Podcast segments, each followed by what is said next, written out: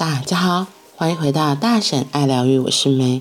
今天的陪伴心理学，我们要继续来说内在涌泉的故事。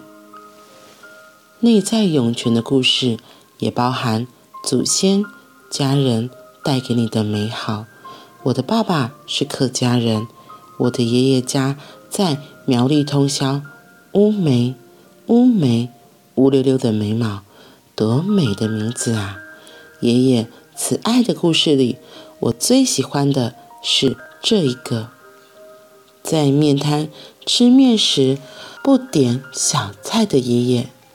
那个年代，日据时代刚刚结束，爷爷的工作是把山里溪里的物产用扁担挑到城市里卖，再把城市里的产品挑回来山间的村子里卖。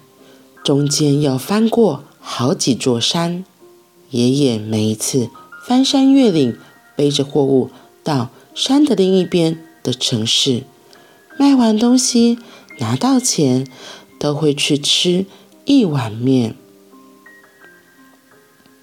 跟爷爷一起这样挑东西做生意的朋友不少，爷爷的朋友在吃面摊，一定都会点小菜。小酒一壶，但爷爷不会。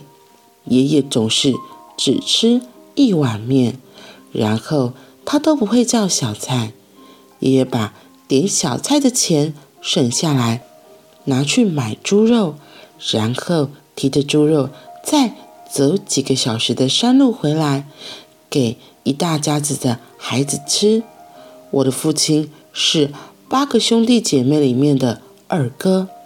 二哥一直到老都记得，爷爷回来的那个晚餐总是有肉吃。我一直很喜欢爷爷吃面不点小菜这个故事，这个故事种在我心里很深的地方，像是有地热的温泉，是我学习爱的付出的原型。事隔多年，把这个故事写进书里的我，依然热泪盈眶。这个故事用一种很特别的方式支撑我要前去的方向。内在涌泉可以是师长，可以是好朋友。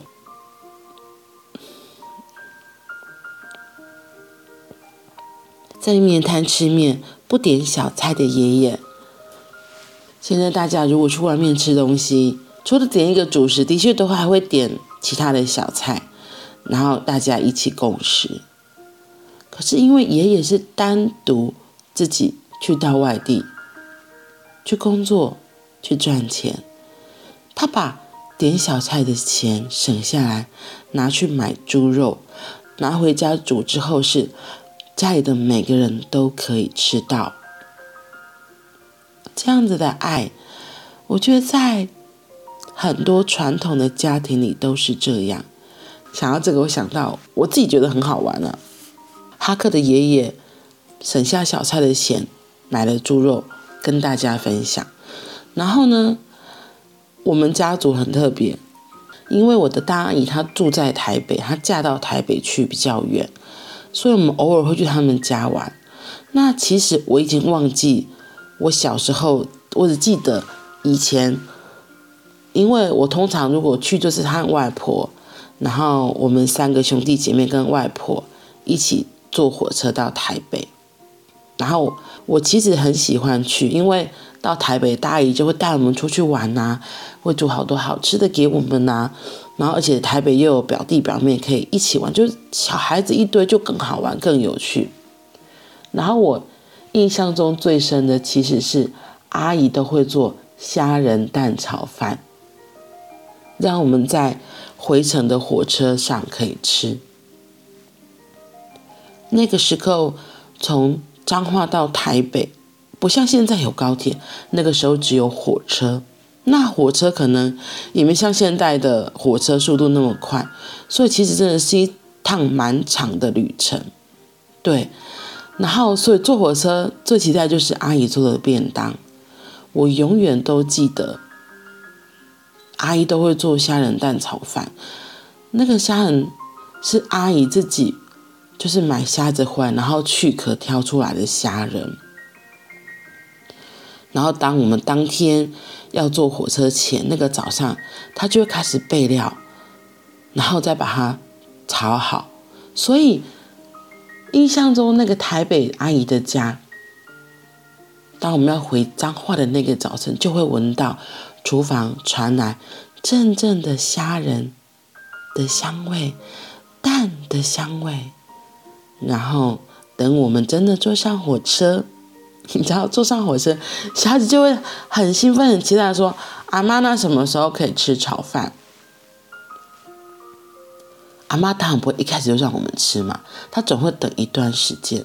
可是你就会很期待、很期待吃便当的那个时刻，吃便当那个时刻，那个虾仁的鲜甜，那个蛋香，那个饭虽然便当没有当初那么热了，可是好像还保留余温，吃在嘴里真的好幸福。那个是阿姨对我们的爱。给我们的关心，这让我也想到，每一次我大姨真的很可爱。她给爱的方式是透过像这样子物质，像今年过年，她就告诉我们说：“诶，她每次回来，就是每次每次，阿姨都会买面线回来给我们吃。”就是只要有人从台北回来，他就会寄一大堆东西回来。像我之前是拿了凤梨酥嘛，然后每次阿姨如果她有开车下来，他就会买面线。然后这次我就真的忍不住，因为我觉得面线不都一样吗？我我我自己会觉得到处都有面线啊，到处都有好吃的面线又好，要买也都很方便。为什么阿姨要大老远？从台北寄面线给我们，到底是多么的厉害？因为我自己是很喜欢吃面线，的确那个面线比较 Q 一点点，而且重点是那个面线是不咸的，不像我们乡下传统的那种手工面线都会很咸。于是今年过年，我就抓到机会就问大阿姨说：“阿姨啊，为什么你每次都要特地买那个面线，然后分散分送给我们大家？”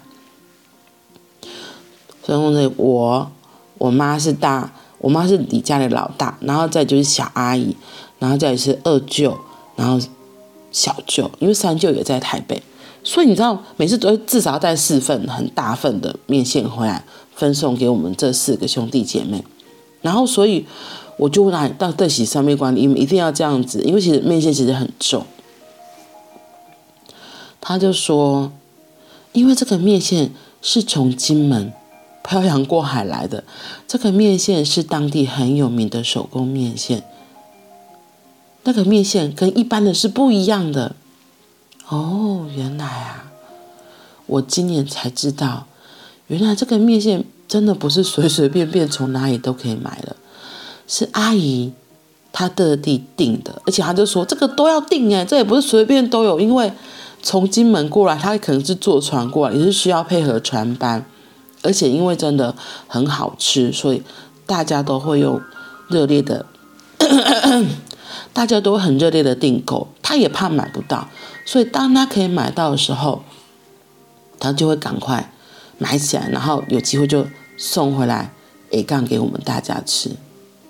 所以这个面线，我觉得就也很像这个哈克爷爷的心意一样。他用这样子的方式来传递他的爱，所以就像我心里一直还记得，每次从台北回彰化的路上，阿姨亲手做的虾仁蛋炒饭一样。哇哦，原来原来我小时候也是这样被深深的。爱着，好啦，我觉得也很共识。今天刚好是十三月亮历玛雅历里面宇宙的白狗日，白狗在说的就是爱。其实，在我们日常中有很多小事里面，可能都传递的爱，只是你有没有发现？嗯，好啦，那我们今天就先分享到这里喽，我们明天见，拜拜。